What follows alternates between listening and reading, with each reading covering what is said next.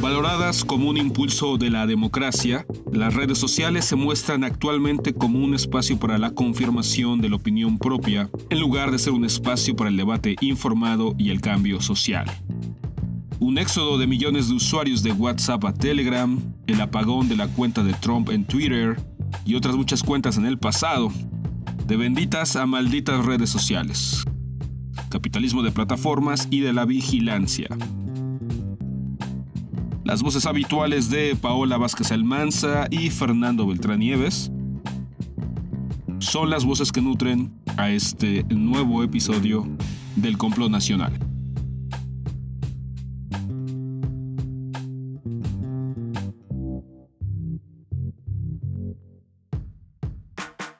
Hola, ¿qué tal? Soy Paola Vázquez Almanza y quiero compartirles algunas reflexiones en torno a la serie Cobra Kai y al reciente debate sobre las políticas de privacidad de WhatsApp.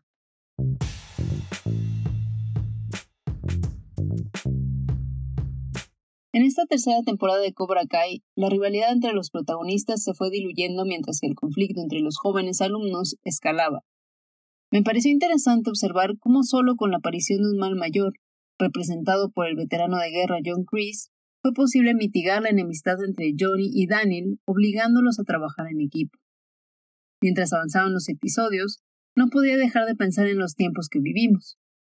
Seguramente se preguntarán qué demonios tiene que ver Cobra Kai con nuestra realidad. Un par de cuarentones envueltos en peleas desgastantes, ridículas e infantiles, por probar que tienen la razón, mientras descuidan el trabajo y sus vidas hasta que por fin ese descuido sirve para que otros, en este caso Chris y sus acólitos, invadan lo privado y les den una paliza. Esta dinámica entre Daniel y Johnny de Cobra Kai me recordó el tipo de interacción que se da en las redes sociales.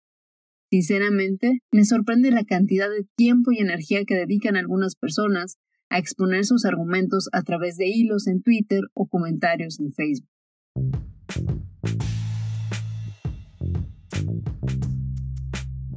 Recientemente el cambio de políticas de privacidad de WhatsApp desató un debate frenético. El ruido fue tal que la compañía decidió retrasar las nuevas políticas para evitar el abandono masivo a otras plataformas como Telegram. Y claro que el tema de la privacidad y la vigilancia global son temas muy importantes, sobre todo para el tercer mundo, en el que este tipo de leyes de protección son mucho más laxas o simplemente no existen. Pero lo que a mí más me descoloca de todo esto es la forma en la que se debate y se expresan opiniones. Obviamente todos y todas tenemos una opinión sobre absolutamente todo, y podemos expresarnos libremente. Unos lo hacen con memes que lanzan un posicionamiento de manera indirecta. Otros elaboran mensajes interminables plagados de ligas a videos o artículos que confirman su forma de ver las cosas. De manera vertiginosa, vemos cómo estos debates se llenan de opiniones hasta perderse el centro mismo de discusión. Y todo acaba en un concurso de argumentos para ver quién tiene la razón. Pero al final, nadie gana. Y la retirada se hace entre insultos o sarcásticos gifs. Y la pregunta que me hago al ver estos debates es, ¿realmente tenemos que externar nuestra opinión de todo? ¿Es tan importante mostrar que estamos al día?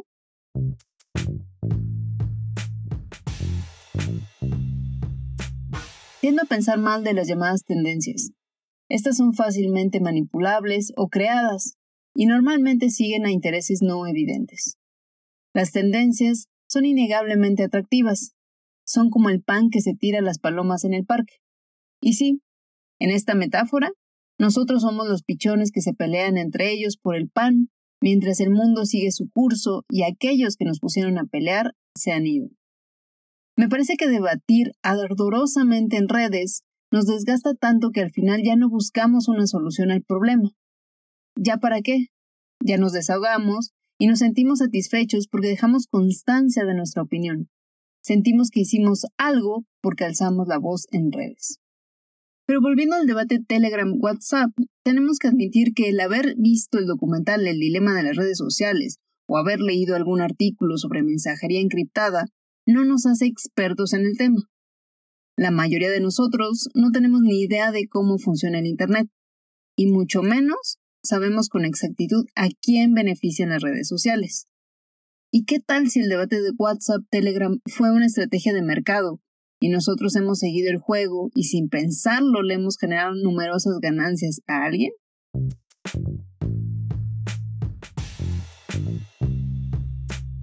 Pero no. Soltar nuestra opinión tiene un efecto terapéutico y decidimos mejor comportarnos como señores sentados en el sofá viendo perder a su equipo favorito de fútbol. Esos señores que por arte de magia se transforman en entrenadores profesionales y lanzan opiniones, descalificaciones y mentadas de madre, aunque la mayoría de estos entrenadores de ocasión nunca hayan practicado algún deporte o tengan alguna experiencia técnica. Así, el nivel de nuestros debates en redes. Pero esta actitud para nada es nueva. De hecho, el pensador francés Alexis de Tocqueville observó esta actitud en su famoso viaje a los Estados Unidos por ahí de 1831 y señaló que, por muy desagradable, esto era una característica de la democracia. Ya sea sobre la lamentable exoneración de Cienfuegos, la campaña de vacunación o la vida personal de Gatel, todos tienen una opinión. Por eso hay gente que ve en el dióxido de cloro un elixir negado. Por eso los antivacuna como un movimiento global. Por eso Trump. Por eso Samuel García. Por eso el presidente López Obrador considera oportuno ponernos a Benito Bodoque durante la mañanera. Muchos al opinar esperan que el mundo les regrese su reflejo de vuelta, que valide sus opiniones. Pero casi todas nuestras opiniones están llenas de prejuicios y de desinformación. Y paradójicamente, contribuimos a construir un ruido que desvía la atención de asuntos mucho más apremiantes y que tienen un efecto real e inmediato en nuestras vidas. Gracias por escuchar y hasta la próxima.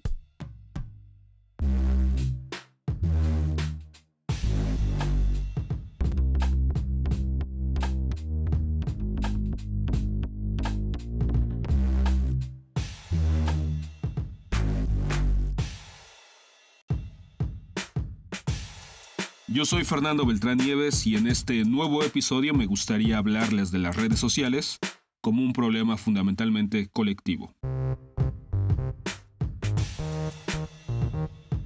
Una urgente arqueología de la cultura política contemporánea tendría que escarbar profundo en las redes sociales.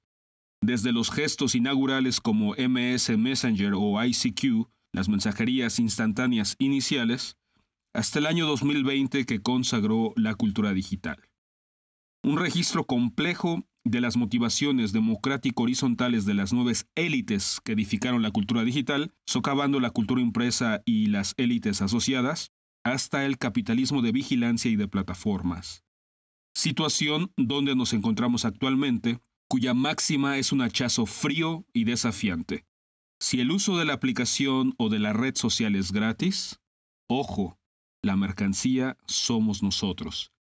Si WhatsApp dejó de ser la mejor opción, no debe deducirse que Telegram o Signal lo serán para siempre. Frente a cualquier argumento propositivo o crítico de las redes sociales, no debemos perder de vista que la vida privada, las emociones, la intimidad y el amplio abanico de nuestros gustos y de nuestros demonios es la materia prima que hace funcionar el negocio jugoso de las redes sociales. Es posible que lo hayamos desconocido en los inicios, pero lo sabemos muy bien ahora.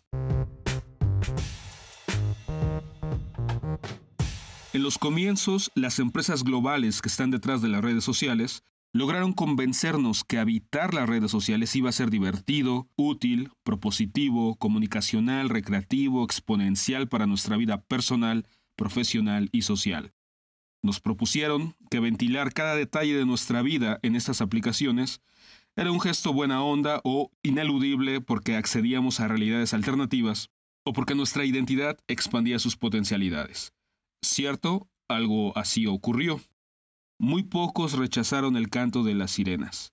Desconocíamos en los inicios que las redes sociales se volverían adictivas, estaban diseñadas para conseguir estos propósitos y sobre todo se convertirían en los grandes editores de la realidad. Un editor, sépalo usted, decide en última instancia qué sale a la luz. Hasta hace poco, Facebook permitía alegremente la difusión de noticias falsas, alimentando el fenómeno de la posverdad, narrativas compactas de la realidad que circulan a grandes velocidades por Internet, pero que los hechos no respaldan. Un gesto que cualquier medio de comunicación salvo el Reforma o variantes, no se lo podría permitir a riesgo de sufrir el descrédito, la burla y el escarnio. Ha pasado tiempo suficiente para reconocer que en las redes sociales de nuestra preferencia lidiamos con dos fuerzas totalmente desiguales que se enfrentan a diario.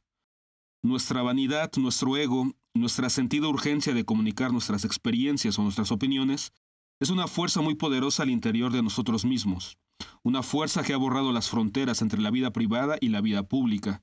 Sin embargo, una fuerza mucho más poderosa que la anterior es el tratamiento opaco de los datos que efectúan los algoritmos de las redes sociales.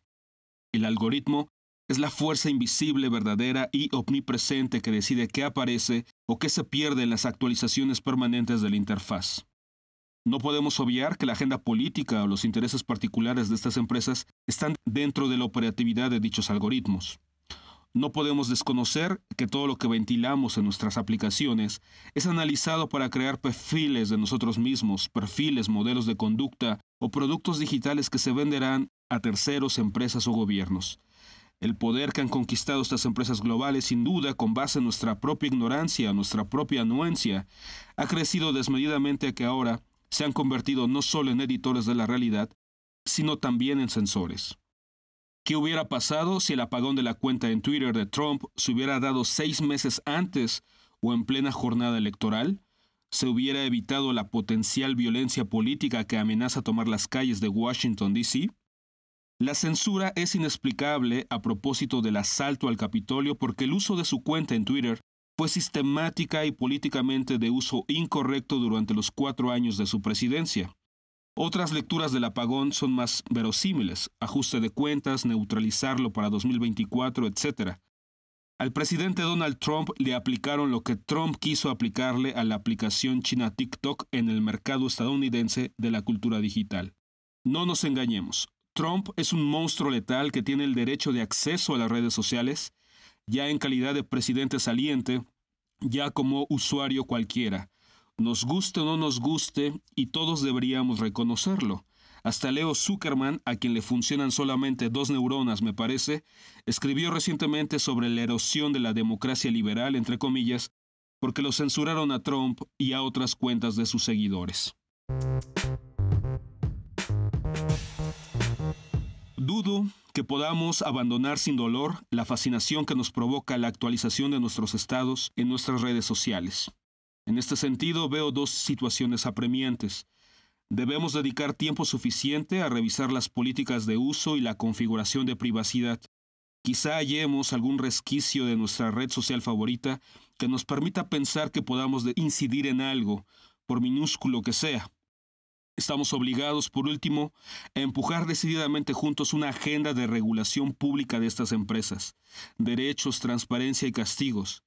Así como estas empresas contribuyeron en el resquebrajamiento de las fronteras entre la vida privada y la vida pública, nosotros debemos empujar ahora que las preocupaciones del espacio público adentren en sus políticas internas como empresas globales.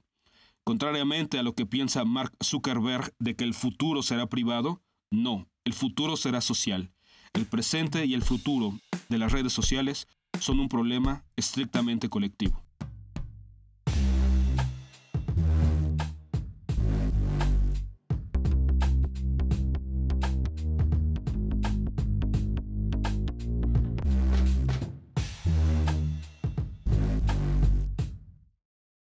Hemos llegado así al término de este episodio.